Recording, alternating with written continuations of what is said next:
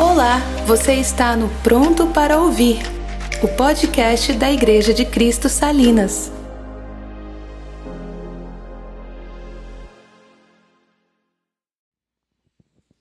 Pode sentar.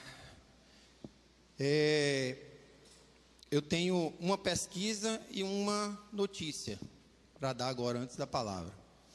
A primeira notícia é quem quer ir para Quiterianópolis pintar, arrumar, colocar as coisas lá no lugar para a sede que nós estamos começando agora no na sede do município em Quiterianópolis mesmo. Quem está disposto a ir para servir lá?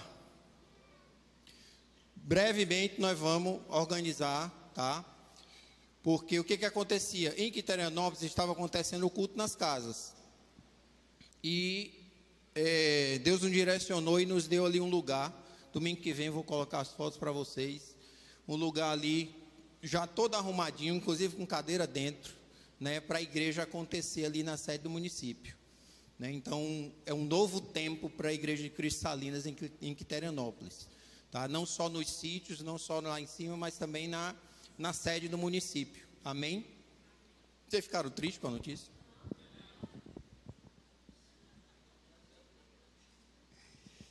E outra é uma pesquisa. Nós estamos pensando em, em organizar uma padaria escola aqui na igreja. E quem come pão carioquinha? Dá um sinal. Se em média a gente conseguir né, repassar aí uma, uma quantidade aí de mais ou menos 500 pães por dia, a gente consegue manter o serviço todo do Instituto. Né? E além de que a gente vai treinar né, as pessoas que vão precisar e tudo, né? E todo mundo come pão e um padeiro é uma boa profissão, né? Então eu, eu é, na verdade nós estamos pensando em, em estruturar né, a nossa cozinha para isso, né? Para a gente começar a distribuir esse pão, né? Fazer essa distribuição, porque além de gerar emprego, a gente também gera renda para o Instituto. Amém? Aí a igreja se compromete de não comprar pão em outro lugar, a não ser aqui. Ok? Deus está vendo, hein? Vamos lá. É, nós estamos continuando a série Meios da Graça, né, as disciplinas espirituais. Hoje nós vamos falar um pouco sobre jejum e confissão. Ah, Para a gente falar de jejum e confissão, eu quero aqui introduzir com, com dois, dois aspectos que permeiam a vida do crente, né? desde o Antigo Testamento, né? É, até no Novo e até os dias de hoje, esses dois aspectos eles fazem parte da vida do crente. É o aspecto sacerdotal e o aspecto é, é, profético.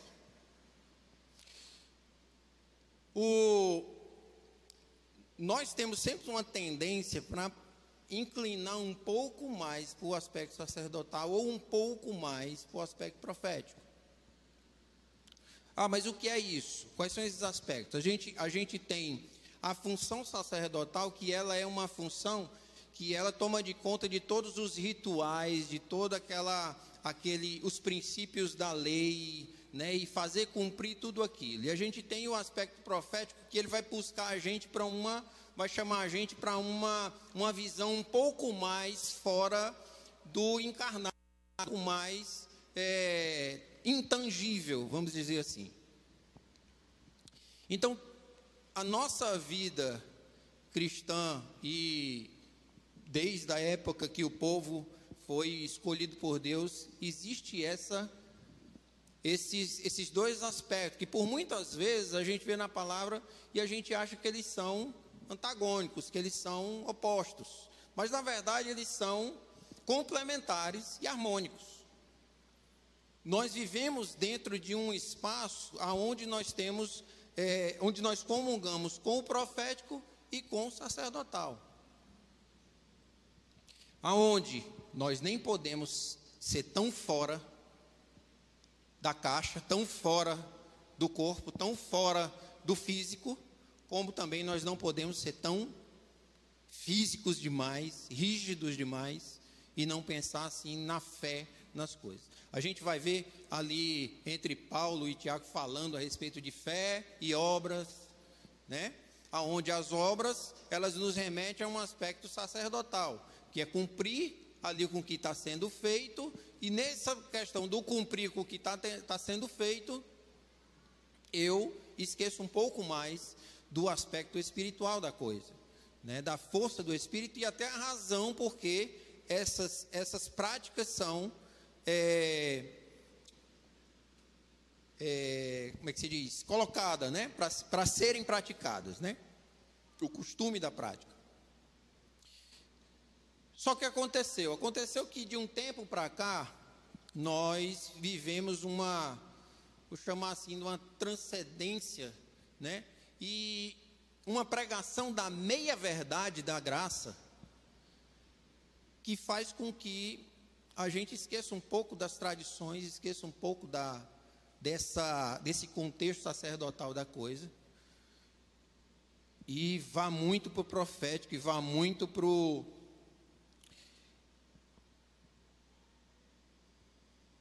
para o que não se pode ver, nem pegar e nem. Por isso que eu digo meias verdades. Né? Nós passamos um período ouvindo e pessoas pregando e muita gente falando sobre graça, né, com suas meias verdades, no intuito de dizer assim: não, pode ficar do jeito que você está, que um dia Deus vai fazer, um dia Deus vai transformar, fique só na contemplação. Não quer esforço, não precisa esforço, não precisa, e todo e qualquer modelo de, de, de disciplina ou, ou tradições era religiosidade. O que eu estou dizendo aqui é que existe um equilíbrio. Existe um equilíbrio entre o físico e o espiritual. Existe um equilíbrio e esse equilíbrio é um lugar onde a gente tem que viver. Esse equilíbrio é o lugar onde a gente tem que estar. Nós nem podemos ser tão é, carne, mas nós também não podemos desencarnar.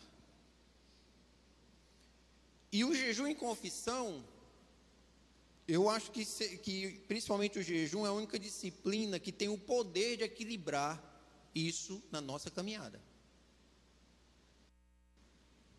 Porque é o único, a única disciplina de que tem ação muito direta no físico. Ela opera diretamente no nosso físico. E eu quero que você abra sua Bíblia em Levítico. No capítulo 16, vamos ler do verso 29 ao 34. Em Levítico, nós vamos ver a origem do jejum e a essência do jejum.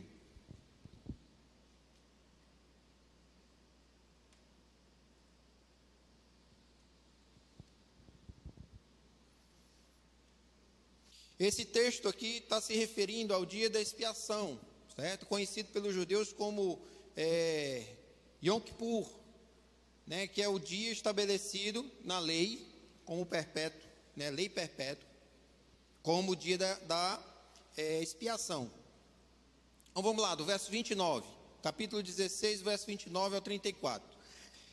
Este é um decreto, decreto perpétuo para vocês. No décimo dia do sétimo mês, vocês se humilharão. Em outras traduções tem jejuarão.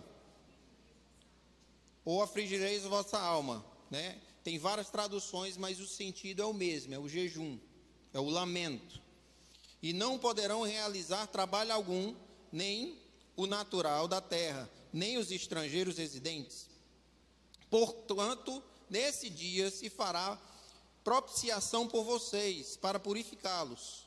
Então, perante o Senhor, vocês estarão puros de todos os seus pecados.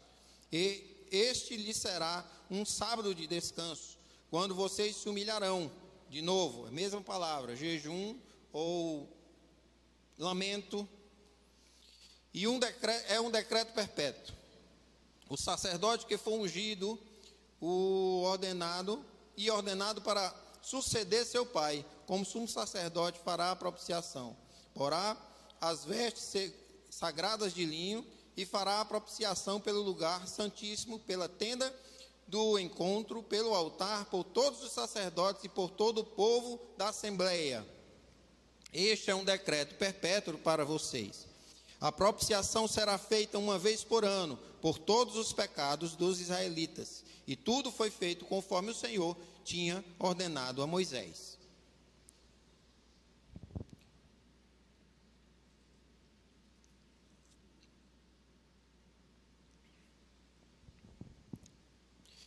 O jejum, ele foi estabelecido aqui. O jejum foi estabelecido como um lamento, como uma, uma humilhação. Essa palavra é um pouco forte para alguns, né? principalmente para os que creem num evangelho retumbante, triunfante, né? Aonde humilhação é sinônimo de pecado, mas não é. Porque nós estamos falando de humilhação da carne. Nós estamos falando de subjugar a carne. Então, esse é um decreto perpétuo. O, o texto está dizendo de que o jejum, o lamento, ele é uma preparação para o cumprimento do sacrifício de Jesus, da remissão dos pecados ele está ligado diretamente a essa a esse, a esse contexto de perdão dos pecados. Mas é um lamento de quê? É um lamento da condição do homem, da condição de pecado do homem. O jejum, ele é uma contrição no corpo pela ausência do alimento, numa, num, num lamento físico pelo pecado físico. Quando Adão e Eva peca, pecam, eles é, eles não são seres espirituais, né? Eles foram criados do pó da terra, eles são seres altamente físicos, reais, palpáveis. O ser humano é real e palpável. E aí Deus sopra fôlego de vida nele. Isso quer dizer o quê? Quer dizer que você respira só por causa de Deus. A vida é algo de Deus que tem em cada um de nós, quer a gente creia nele ou não. Porque a vida é de Deus. E esse sopro está em cada ser ser humano, em cada ser vivo. Mas tudo isso é físico. E quando o homem peca, ele é retirado desse jardim, não é espiritualmente, ele é retirado fisicamente. Ele não pode habitar mais no jardim, porque ele não poderia mais comer da árvore da vida. Não é isso, gente? De lá em Gênesis? Ele não pode mais comer da árvore da vida, então ele é retirado fisicamente do jardim. Como também, quando Adão e Eva se escondem de Deus, eles não se escondem espiritualmente, eles se escondem fisicamente. Nós precisamos entender uma coisa: de que nós somos pessoas físicas e matéria. Nós somos matéria. O Espírito de Deus precisa dominar não só no nosso espírito, não só na nossa alma, mas também no nosso corpo. A gente costuma dizer que a carne não se converte. Na verdade, eu, eu vou dar uma explicação para essa frase. Não é que nós não podemos nos converter, ou nossos braços, nossas mãos e nossos olhos. Porque o texto diz que se tua mão direita te faz pecar, arranca e lança fora mas é se te faz pecar. Isso não quer dizer que a tua mão direita seja impura. O que é impuro é a semente do pecado que domina sobre a carne. Não é o ser humano que é, que é impuro e que é ruim. Na verdade, quando Deus cria, ele diz que é bom. O que estragou foi o pecado. Isso quer dizer que o homem renovado ou é, livre dos seus pecados, ele volta a ser o quê? Bom. Não só no aspecto espiritual, ou no aspecto profético da coisa, mas no aspecto físico. Nessa condição física. Então o jejum ele não se perde. O sentido desse jejum que nós lemos aqui, que foi estatuto perpétuo, ele não se perde de forma nenhuma em todos os outros textos bíblicos, tanto no Antigo como no Novo Testamento. Ele tem o mesmo sentido. Um sentido que ele, ele tem relação direta com a reflexão, com a dedicação, com a oração, com a intercessão, com o perdão, com o descanso em Deus, com a purificação com o perdão dos pecados. Agora nós perdemos um pouco dessa prática, por quê? Porque as meias verdades da graça eliminou confissão, eliminou jejum da nossa prática. Como que quem diz assim, não, basta você orar e ler a Bíblia. E não é. Não basta só orar e ler a Bíblia. Ou então não está orando e lendo a Bíblia direito. Porque o que eu estou lendo é a Bíblia, dizendo que é um estatuto perpétuo. Se não há a prática dos ensinamentos de Deus da palavra, ou não está lendo a Bíblia, ou está simplesmente desobedecendo a palavra. Mas a meia verdade da graça, ela tirou isso do nosso calendário. Tirou isso da nossa prática. É muito comum pela manhã a gente agradecer o pão, agradecer ali. É muito comum a gente ter o nosso momento de leitura da palavra. Mas essas mesmas verdades arrancou de nós, principalmente o jejum. A prática do jejum. Muitos de nós fazemos jejum quando há campanha dentro da igreja. Ah, vamos jejuar. Vamos fazer aí uns dias de jejum. E pior ainda a confissão. E o texto diz: confessar os pecados uns aos outros. Porque os dois estão ligados. Se eu entendo que o jejum me traz à memória a remissão dos meus pecados, a condição que o pecado faz em nós, física, a condição física que o pecado faz em nós, nós entendemos o que o salmista diz: enquanto eu calei o meu pecado, envelheceram os meus ossos. A confissão, ela faz parte também da nossa prática. Mas acontece que nós nos achamos muito bons. Então ninguém pode conhecer os nossos podres. Não, e eu não vou contar minhas falhas para uma pessoa, porque ela pode espalhar e dizer para os outros. E isso vai dar confusão. Vai dar confusão por quê? Por causa do nosso orgulho.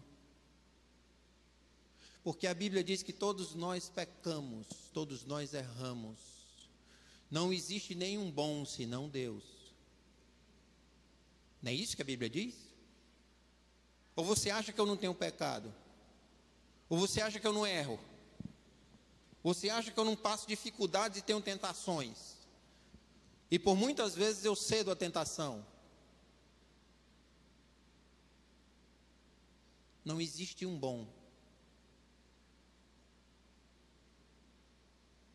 Mas o orgulho nos impede de confessar os nossos pecados. Talvez pela falta até da própria disciplina do jejum, entre outras que nos traz para essa condição, que nos faz olhar a, o que o pecado pode fazer conosco, ou o que o pecado fazia conosco, ou o que o pecado faz conosco. E é sim um lamento, é sim contrição. Porque quando jejuamos, nós precisamos entender a nossa condição física. E a nossa condição física, sem Deus, ela merece choro. Ela merece lamento. Somos colocados à prova todos os dias. Somos testados todos os dias. E se nós não temos a prática da humildade ou da humilhação, humilhar a nossa carne, humilhar quem nós somos, humilhar a nossa a nossa natureza caída todos os dias, nós não podemos nos levantar. Por isso que o texto vai dizer que o choro pode durar uma noite, a alegria vem pela manhã. Deixa eu dizer uma coisa para você: a alegria não vem pela manhã se não tem choro à noite. Se não existe lamento, se não existe contrição, pela nossa condição pecaminosa, pelo que aflige a nossa carne, não tem alegria pela manhã. Tem muito engano, enganos de felicidade. E alegria, deixa eu dizer o que é alegria. Alegria é um dos primeiros frutos do Espírito. Não é esse texto diz? Alegria, paz, amor. Alegria não é condição humana, alegria é condição espiritual. O choro pode durar a noite. O lamento pode ser escuro. O lamento, na verdade, tem que ser escuro. Imagine você que em cada jejum que você faz, você renova, você renova a sua condição de santidade. Cada vez que a gente jejum e chora o nosso pecado, chora a nossa condição humana, chora a nossa incapacidade, chora a nossa fraqueza, nós nos levantamos mais fortes. Nós nos levantamos mais espirituais. Nós nos levantamos mais temente a Deus. Porque o temor do Senhor é o princípio da sabedoria. Sabe por que é o princípio da sabedoria? Porque burro é o homem que confia no próprio homem e faz do seu braço a sua força. Maldito, quando nós choramos e lamentamos a condição pecaminosa, nós não confiamos em nós mais. Nós não confiamos naquilo que nós produzimos de nós mesmos. E aí abrimos espaço para a condição espiritual dominar o físico.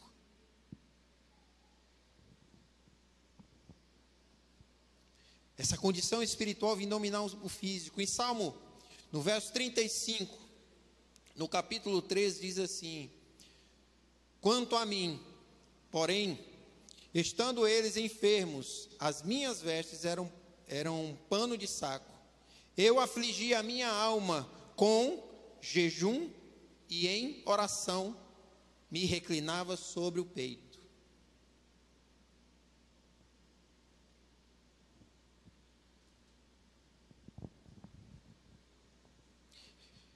Eu não sei o que é que você pensa de você. Eu não sei se você pensa que é uma, uma pessoa muito boa, uma pessoa mais ou menos. Eu não sei o que é que você pensa de você. Eu não estou aqui para lhe deprimir, não. Na verdade, eu estou aqui para lhe alegrar. Porque deprimido é aquele que confia em si mesmo, que se acha muito bom. Deprimido é aquele que pensa que sabe das coisas, aquele que tem, que acha que é sábio, que é preparado. E feliz é o homem que confia em Deus. Não confia em si mesmo não confia na sua força e na sua condição. Gente, porque o ser humano não consegue vencer pecado algum. O ser humano não consegue, da sua própria força, vencer nenhuma tentação. Por isso nós precisamos de humilhação.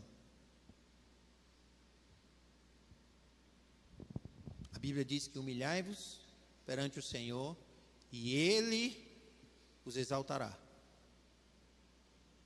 Esse Ele vos exaltará, não é Ele lhe dando uma condição de ser exaltado, não. Quer dizer que é nele somos exaltados.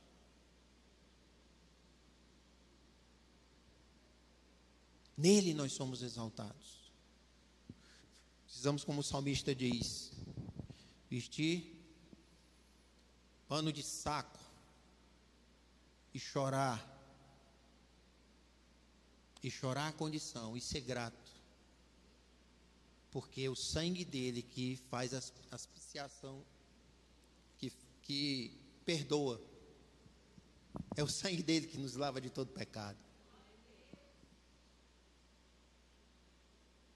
O jejum fala disso, a prática do jejum nos leva a essa reflexão, nos leva a essa condição. Eu não sei se você está entendendo a importância disso no corpo. Porque uma coisa, meu querido, é você ler a palavra e ela renovar a tua mente. Uma coisa é você ter a disciplina aí da comunhão, como o Agno trouxe domingo passado. Outra coisa é a transformação do seu corpo, uma transformação física, aonde o espiritual domina o físico, aonde é uma uma é, uma submissão. E não é isso que o texto diz? Sujeitai-vos a Deus, resisti ao diabo, e ele fugirá de vós. Nós só vamos entender o que é estar sujeito a Deus se nós tivermos uma prática de jejum e confissão.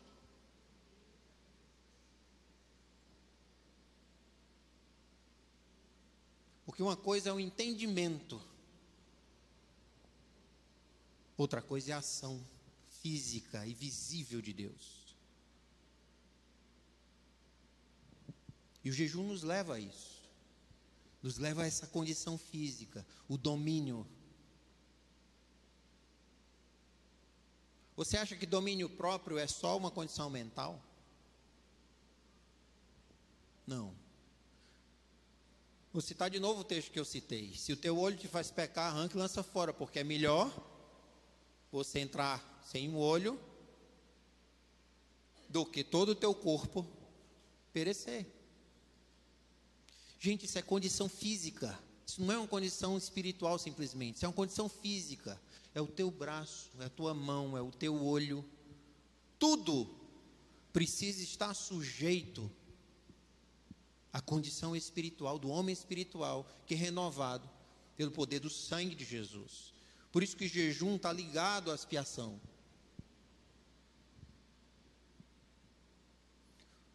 O povo precisava se humilhar e lamentar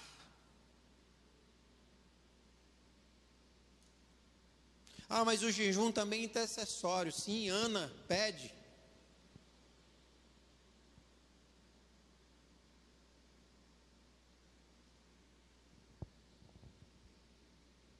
Jejuem por mim.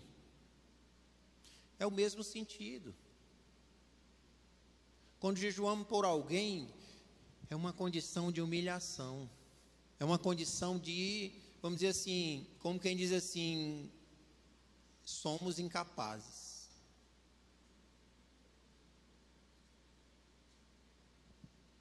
Somos incapazes. Como seres humanos, nós somos incapazes. Como, como natureza caída, somos incapazes. E que Deus fortaleça a condição. E que Deus nos fortaleça, nos purifique e nos santifique. Porque não choramos só o nosso lamento, mas choramos o lamento de todos. Choramos o lamento da condição humana. Choramos o lamento daqueles que não conhecem ainda Jesus. Choramos o nosso lamento, o lamento do irmão do nosso lado que ainda não entendeu. Choramos o lamento do nosso cônjuge que ainda não entendeu, dos nossos filhos que ainda não entenderam.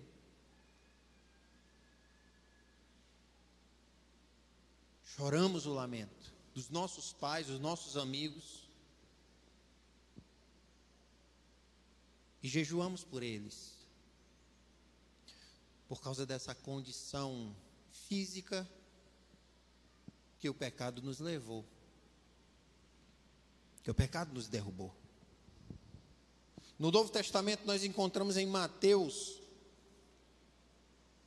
capítulo 6, verso 16 ao 18. E aqui Jesus falando, né, no, no Sermão do Monte, ele diz: Quando jejuarem, não mostrem uma aparência triste com os hipócritas, pois eles mudam a aparência do rosto a fim de que os outros vejam que eles estão jejuando. Eu lhes digo verdadeiramente que eles já receberam sua plena recompensa. Ao jejuar, arrume o cabelo e lave o rosto, para que não pareça aos outros que você está jejuando, mas apenas ao seu pai, que vem em secreto. E seu pai, que vem em secreto, o recompensará.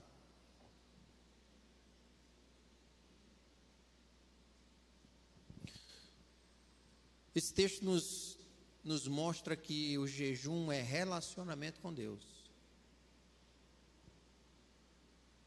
Nós jejuamos, o Pai vem em secreto e recompensa.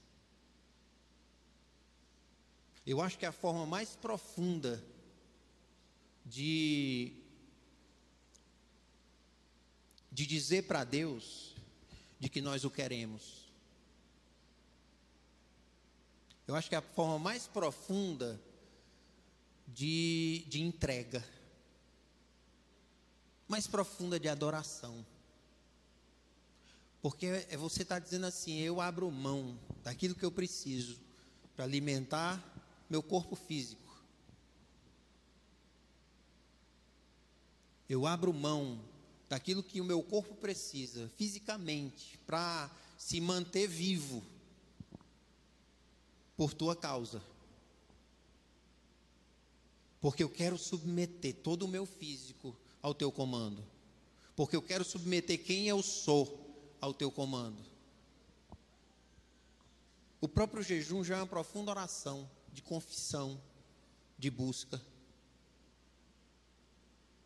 Isso mexe com a gente, mexe com o nosso corpo, mexe com a nossa mente é, soma com todas as outras disciplinas, no sentido de que todas as disciplinas vão ter ação no nosso corpo. A leitura da palavra, a comunhão e uma série de outras coisas vão ter disciplina, essas disciplinas vão somar, vão, vão somatizar. É como se o jejum fosse um, um anabolizante aí para as, para as disciplinas espirituais. E não deixa de ser fortalecendo espírito e corpo.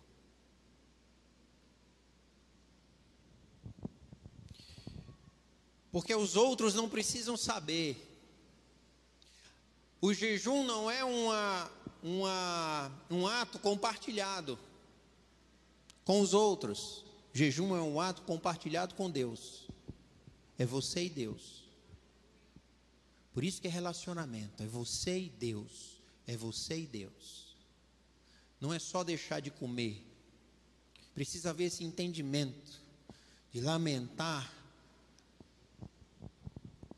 a, a carne, lamentar porque ainda cedemos ainda algumas apetites carnais. Porque cedemos ainda alguns pensamentos impuros. Porque cedemos ainda a ira. Porque cedemos ainda aquilo que a gente não quer fazer. Não é isso que Paulo diz? O mal que eu não quero eu faço, mas o bem eu não consigo fazer. Esse é o lamento. Isso não quer dizer que Paulo era um, um incrédulo, um. Não, Paulo era Paulo.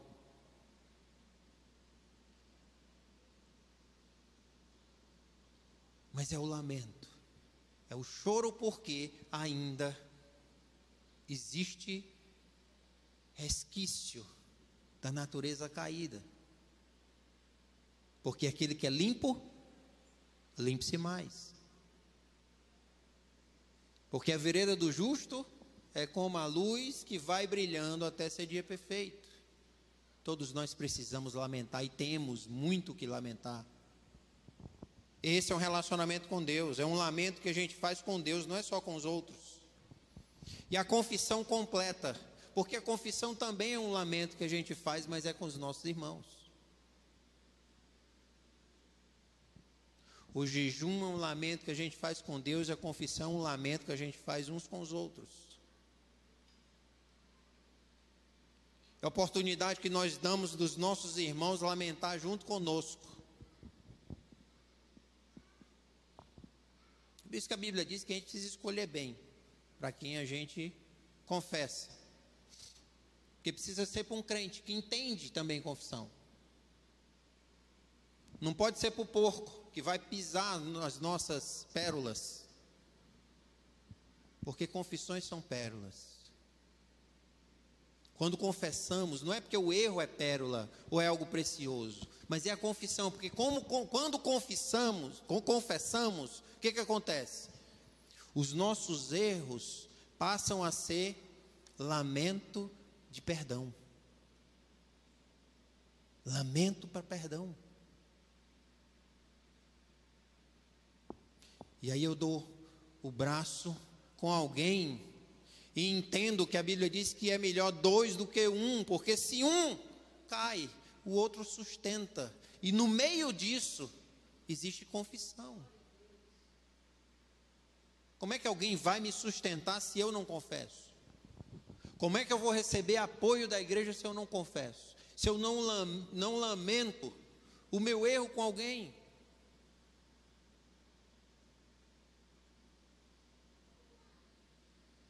Se eu não peço ajuda, pedir ajuda a alguém, gente, não quer dizer que aquela pessoa é mais forte que você e vai agora, ou oh, você, tadinho, bichinho, está errando nisso ainda. Oh, meu Deus do céu, pobrezinho, bichinho, é tão inferior. Não, porque a pessoa que você está confessando não tem a mínima condição humana, mas está ali junto com você, lamentando, intercedendo. E aí o choro que dura aquela noite se transforma em alegria amanhecer. Agora, se você não chora, meu querido, não confessa, não jejuma, não tem alegria de manhã, continua choro, continua tristeza. Não existe alegria se não há confissão e jejum, se não há lamento.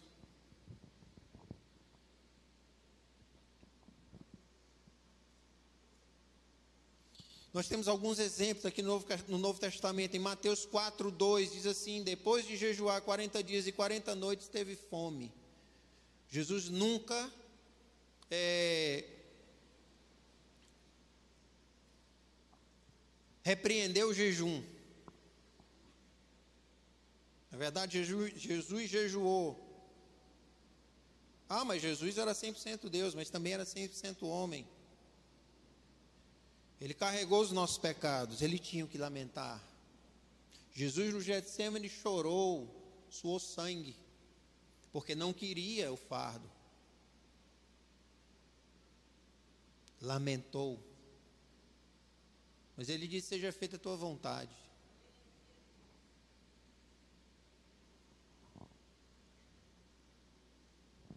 A profetisa Ana, quando tem um encontro ali com o menino Jesus, em Lucas 2, 36 e 37 diz assim: Estava ali a profetisa Ana, filha de Fanuel, da tribo de Assé. Era muito idosa, vivido com seu marido sete anos depois de se casar. E então permanecera viúva até a idade de 84 anos. Nunca deixava o templo. Adorava a Deus, jejuando e orando dia e noite. 85 anos, abria mão do que ela precisava para viver, porque entendia o seu lamento. Desculpa aí os jovens, que muitas vezes é assim, não, minha glicemia, eu não posso nem. Todo dia, pelo menos uma barrinha eu tenho que comer. Chore o seu lamento.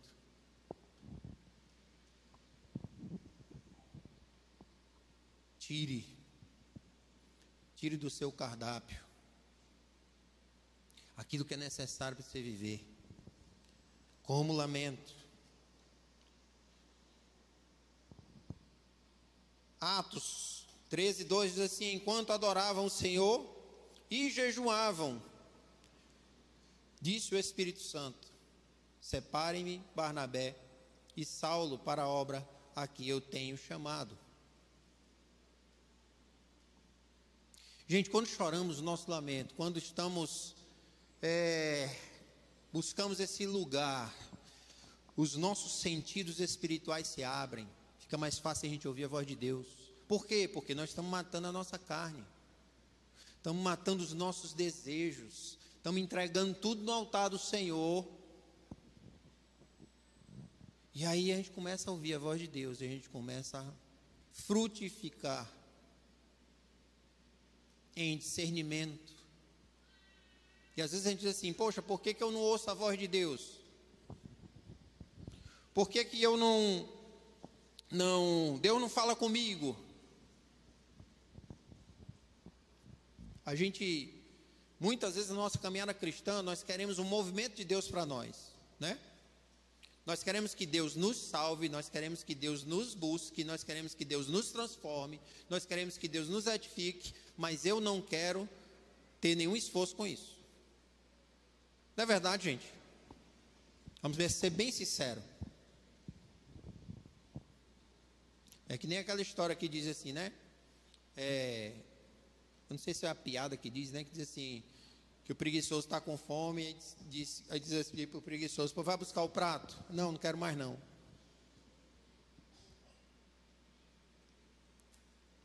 É mais ou menos isso que a gente faz com Deus. Oh Deus, eu quero ser transformado, eu quero ouvir a tua voz e tal. Então, meu filho, é o seguinte: jejua, ora, leitura da palavra, faz vigília, faz assim, faz assado, tal, tal, tal. Não, Deus, deixa para lá. Deixa eu só viver aqui, me enganando, indo para a igreja. Deixa só eu me enganar. Pode ser no último dia, o Senhor tenha pena de mim e me leve. Desculpa, não funciona assim. Jejum é relacionamento. Aqueles que não têm relacionamento com Deus, através da palavra, da oração, o jejum e as disciplinas e comunhão com Deus, infelizmente você vai ouvir a seguinte frase: Não vos conheço. Não sei quem você é. Nunca ouvi teu choro, teu lamento. Nunca ouvi tuas confissões. Nunca te vi participar do corpo.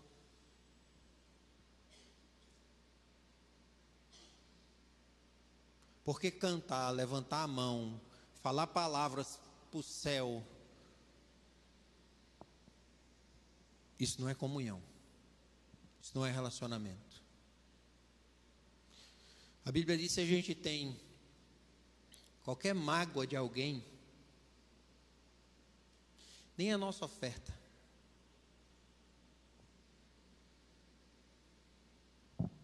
nem a nossa oferta é recebida.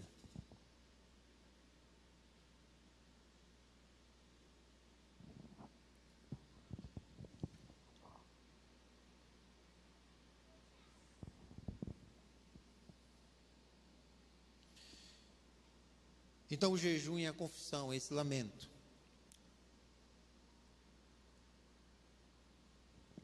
Abra sua Bíblia no, em Mateus 9. Verso 15 e 17. Mateus 9, 15 e 17.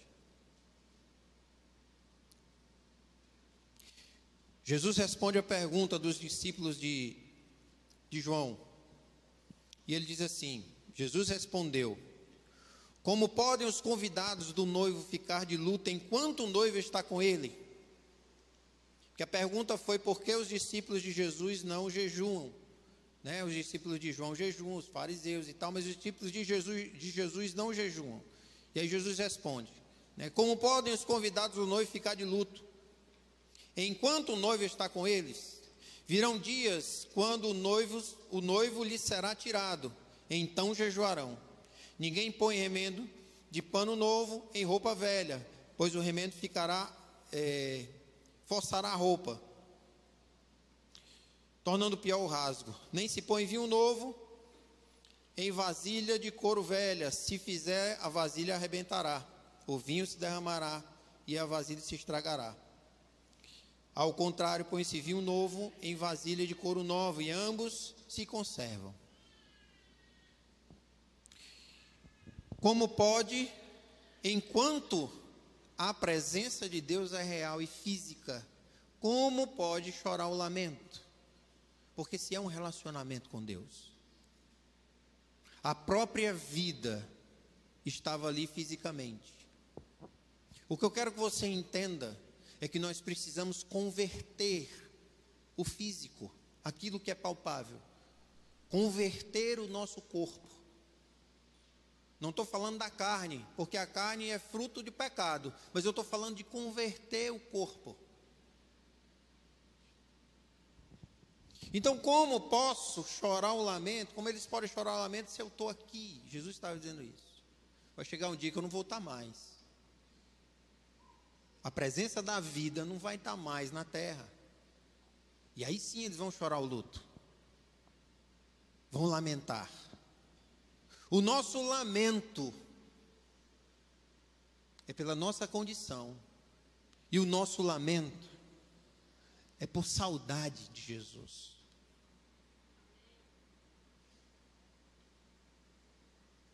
Agora a pergunta que eu faço é: nós amamos a Jesus ao ponto de ter saudade?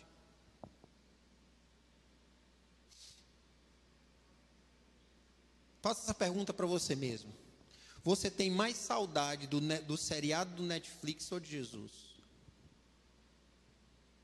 Você tem mais saudade do sofá no final do dia ou de Jesus? Você tem mais saudade do seu sono até um pouco mais tarde ou de Jesus?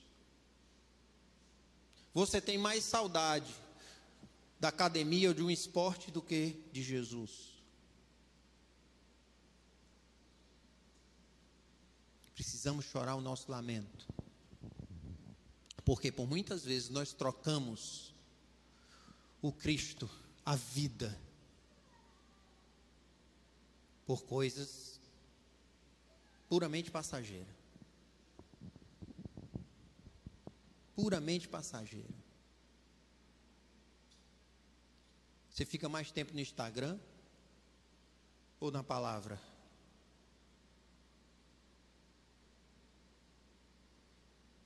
o lamento. O lamento pela ausência física do noivo. Ah, mas isso já faz muitos anos. Meu querido, se ele não é real para você, o homem que pisou nessa terra, o Deus que pisou nessa terra, se ele não é real para você, e não é, e, e você não sente a ausência da presença dele nessa atmosfera, você precisa de conversão.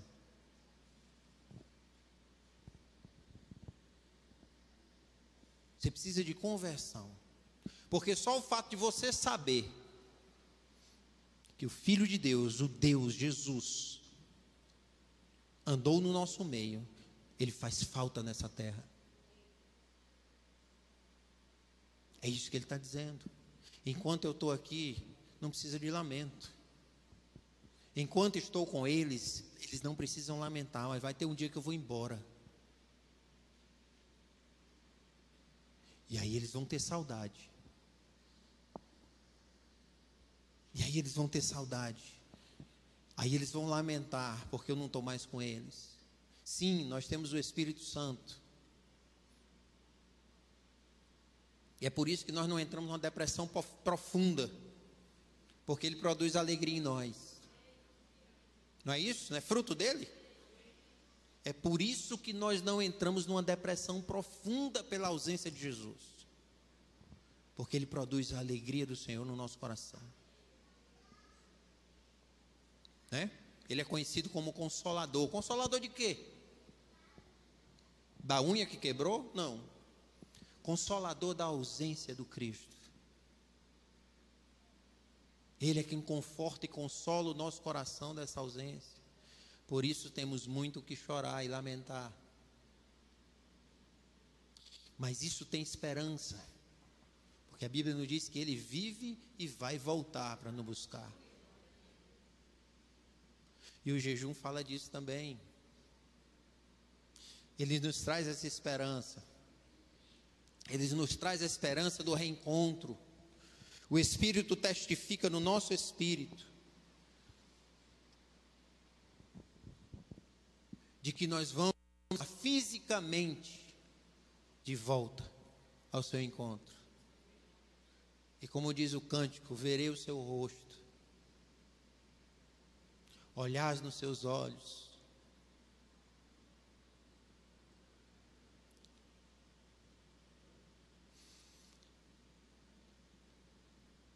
E vamos para frente, senão eu vou chorar. E eu quero que você abra sua Bíblia no Isaías 58. E aqui é um resumão. Esse é um resumão da prática, da disciplina, do jejum. Isaías 58, de 1 a 9.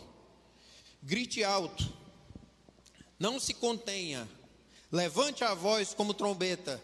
Anuncie ao meu povo a, rebe a rebelião dele e à comunidade de Jacó os seus pecados, pois dia a dia em é, perdão, pois dia a dia me procuram, parecem desejosos de conhecer os meus caminhos, como se fossem uma nação que faz o que é direito e que não abandonou os mandamentos do, seus Deus, do seu Deus.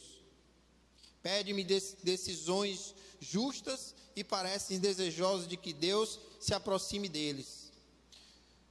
Por que jejuamos? Dizem e não o viste. Por que nos humilhamos e não reparaste?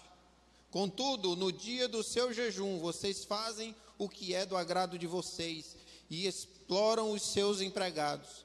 Seu jejum termina em discussões e rixa, e em brigas de socos brutais. Vocês não, pedem, não podem jejuar como fazem hoje e esperam que a sua voz seja ouvida no alto. Será este o jejum que escolhi, que apenas um dia o homem se humilhe? Incline a cabeça como, como junco e se deite sobre pano de saco e cinza. É isso que vocês chamam jejum, um dia aceitável ao Senhor? O jejum que desejo não é esse. Soltar as correias da injustiça, desatar as cordas do jugo, pôr em liberdade os oprimidos e romper todo jugo. Não é partilhar parado, vestir o nu que você, que você encontrou e não recusar ajuda ao próximo? Aí sim, a sua luz irromperá como a alvorada, e prontamente surgirá a sua cura a sua retidão irá diante de vocês, a glória do Senhor estará na sua retaguarda. Aí sim, você clamará ao Senhor e ele responderá. Você gritará por socorro e ele dirá: Aqui estou. Se você eliminar do seu meio o jugo opressor, o dedo acusador e a falsidade do falar. Qual é o jejum que ele espera?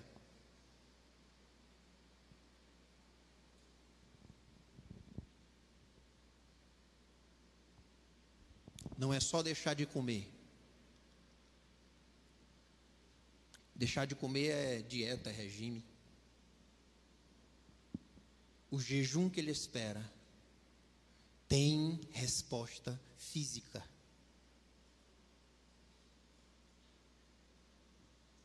O jejum que ele espera tem obediência física. Não é só vontade de acertar. Não é só o entendimento do acerto ou do erro. O jejum que ele espera tem resposta física, tem atitude, tem ações.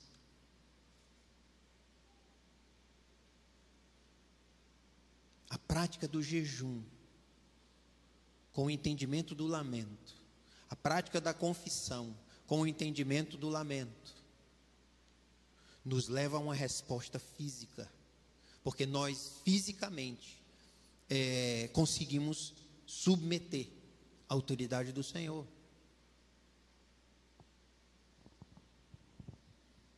Não é só a vontade, ou eu queria, ou seria bom que acontecesse. Ou muitas vezes nós colocamos até um limite, na verdade, até uma condição. Se Deus fizer assim, eu vou agir. Se Deus me der isso, eu vou agir. O jejum e a confissão nos tira desse lugar.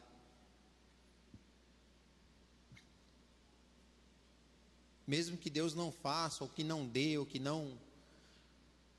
O nosso esforço por buscá-lo, o nosso esforço por relacionamento, o nosso esforço por, matar a carne.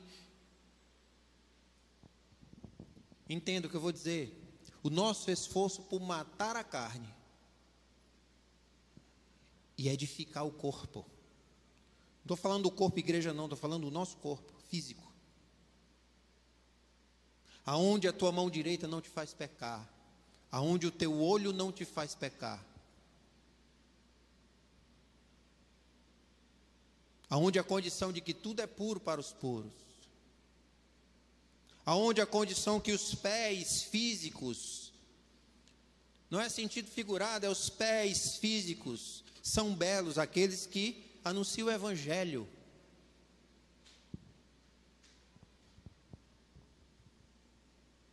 Sua caminhada, sua tudo o que você produz, você vai viver tanto no aspecto profético, profundamente, como você vai viver no aspecto sacerdotal profundamente.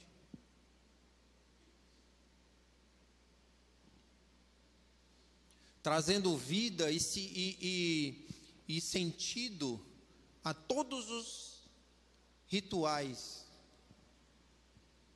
a toda a tradição.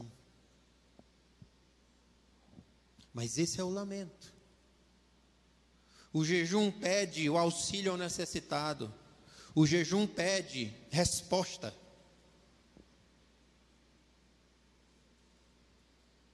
Esse é o jejum que agrada a Deus.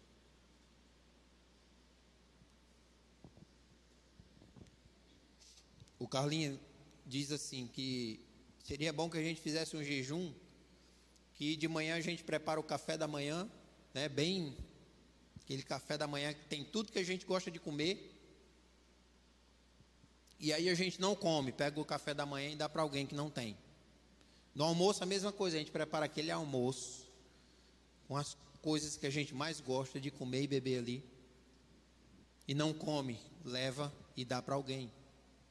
No jantar a mesma coisa, no outro dia a mesma coisa. Até a gente sentir um pouco da dor do faminto.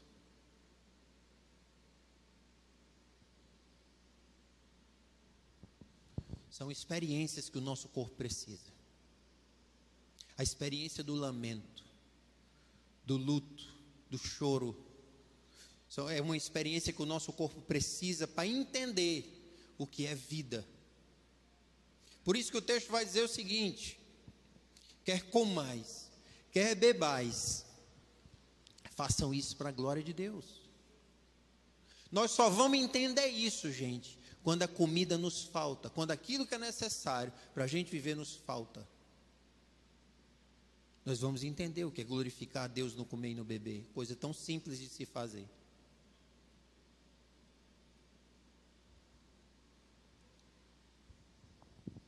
Bíblia também vai nos dizer que há mais sabedoria na casa do luto do que da festa. Por quê? Porque gera temor. O lamento gera temor, e o temor é princípio da sabedoria. Por isso que há mais temor, há mais sabedoria. A prática do jejum traz um benefício inimaginável imensurável. Nos sensibiliza para Deus tomar uma decisão por nós, nos sensibiliza para o nosso orgulho se, ser diminuído cada vez mais. E a confissão é a mesma coisa. Você não é tão importante assim. Para você ter medo das pessoas sou, tomarem conhecimento das suas fraquezas. Ou de uma fraqueza ou de algo que você passou. Porque todos nós estamos no mesmo barco. Hipócrita é aquele que aponta o dedo e não consegue dar o braço e caminhar junto. Esse não é corpo. Esse não faz parte do corpo de Cristo. Mas aquele que consegue levantar alguém, apoiar alguém, esse entende o que é confissão, o que é jejum, o que é corpo, o que é disciplina espiritual, o que é igreja. Então, meu querido, não tenha medo. Introduza a prática do jejum. Não acredite nessas meias verdades da graça. Introduza a, prática do jejum no seu calendário. O que é interessante no, porque a lei mandava jejuar uma vez por ano. Mas existia uma prática, inclusive dos fariseus, de dois dias na semana. Na verdade, era mais ou menos terça e quinta, era o dia do jejum. Mas Jesus não vem desfazer e nem dizer qual o tempo. Ele traz a essência e a importância do jejum, da prática disso. Essa é a prática do jejum. Com esse entendimento, porque senão a gente vai só passar fome. Vai só passar fome.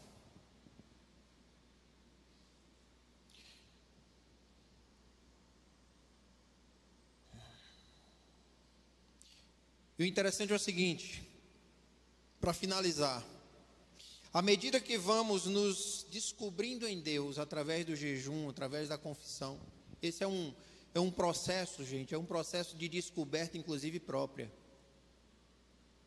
E à medida que a gente vai se descobrindo em Deus,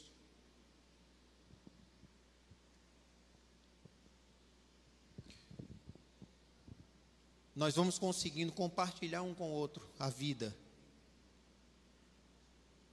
Conseguimos viver em comunidade, conseguimos viver em harmonia. Em harmonia com o Espírito, em harmonia conosco, em harmonia com os outros. Porque o intuito do Evangelho é promover isso nas nossas vidas. Ou você acha que que quando a Bíblia diz que a gente tem que amar os nossos inimigos e orar por quem nos persegue, é porque não nós temos que esquecê-los? Não. A promoção do evangelho em nós é uma harmonia conosco, harmonia com as pessoas e com Deus. Viver esse equilíbrio. Mas nós precisamos do exercício do jejum e da confissão, porque é um exercício de entrar em si mesmo de examinar a si mesmo, de abrir a vida para a transformação. Porque tudo que está tá coberto, tudo que está oculto, não se pode transformar, não se pode moldar. Não se pode nem curar. Eu nunca vi uma operação que ninguém abra, né? ali o lugar e passe ali o bisturi e abra para para tirar e, e promover. Porque está coberto. Onde está coberto é intocável. Mas continua fazendo mal. E um mal terrível. Porque nem perceber, a gente percebe o quão mal está fazendo. Mas o exercício do jejum e da confissão promove cura, por isso que é importante trazer luz a quem nós somos. Olha para quem está do teu lado aí. Dá uma olhadinha do lado e do outro. A pergunta que eu faço para você: seu irmão que vai passar a eternidade com você, em nome de Jesus. Você conhece ele? Estou perguntando se você sabe a idade dele, ou o nome dele, ou. Infelizmente, querida, a resposta é não. A gente não conhece uns aos outros. A gente não sabe o que passa aqui dentro. A gente não sabe o que passa aqui dentro. Às vezes nem o nosso cônjuge a gente sabe. Quando não há um alinhamento, né? Um alinhamento de julgo, um equilíbrio aí de, de, de disposição.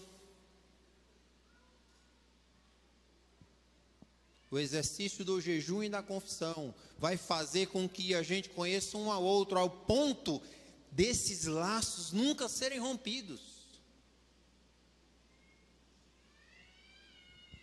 Sabe por quê? Eu conheço muita coisa da minha esposa. Não sei se eu conheço 100%, mas eu acho que 99,99% eu conheço. E ela a mim. Que a gente faz um exercício para isso.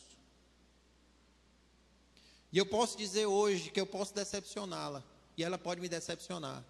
E esse laço nunca vai ser rompido.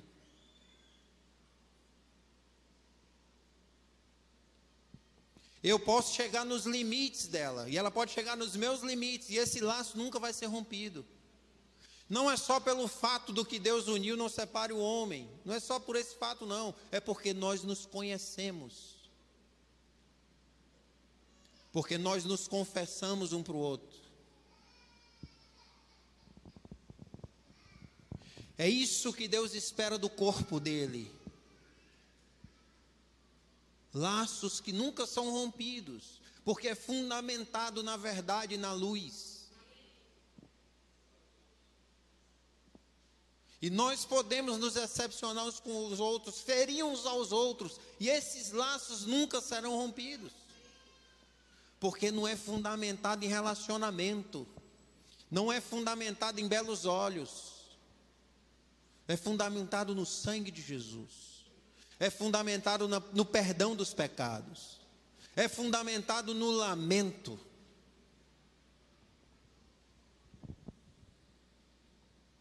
É fundamentado na ressurreição.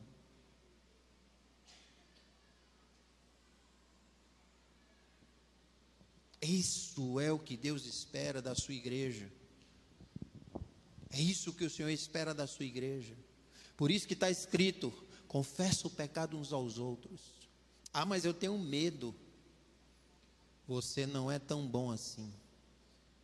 Você não é tão perfeitinho assim. Não viva de aparência de quem você não é. E eu digo aqui na frente de vocês, eu não sou santinho não.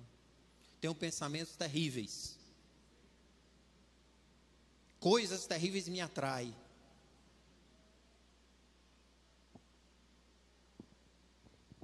E essa luta que nos dá combustível um ao outro. Eu entender a sua luta, você entender a minha luta, e assim a gente caminha junto. E são esses os laços que não, não, não se rompem. Porque eu entendo o que você passa e você entende o que eu passo.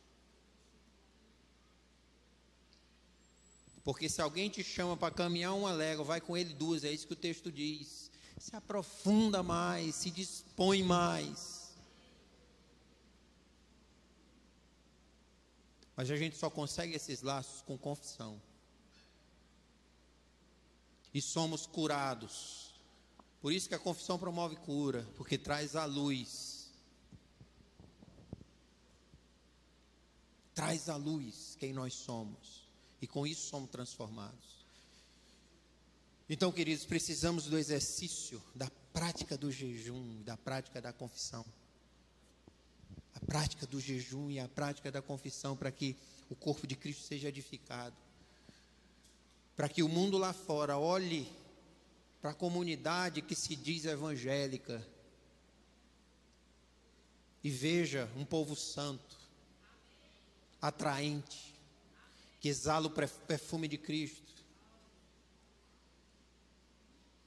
Pode até dizer assim: eles não são perfeitos, não, mas eles buscam com muito vigor aquele que é perfeito. Nem tudo que está lá está certo, mas eles procuram com muita voracidade a verdade. E nisso somos edificados, e nisso vamos edificando e crescendo com o corpo de Cristo. Não estamos construindo aqui uma como é que eu posso dizer? Uma, uma instituição religiosa que tem seu dogma, sua infabilidade. Não, não é isso que nós queremos construir como igreja. O que nós queremos construir como igreja são vidas e pessoas que têm relacionamento profundo com Deus, que não têm vergonha do Evangelho. E quando eu digo vergonha do Evangelho, eu estou falando de jejum e confissão. Não se envergonha desse Evangelho. De homens e mulheres corajosos, que tem a palavra no lábio, que tem a palavra na mente, que sabe o que é comunhão, que pratica com diligência as disciplinas espirituais, porque isso revela o Cristo, isso revela Jesus. Tanto na nossa comunhão, quando estamos juntos, como estamos representando esse corpo em alguns lugares isolados. Porque nunca estamos só. Estamos apenas isolados representando esse grande corpo aonde vamos. Amém?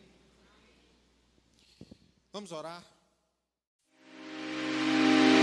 Você também encontra essa mensagem em vídeo em nosso canal do YouTube, Igreja de Cristo Salinas.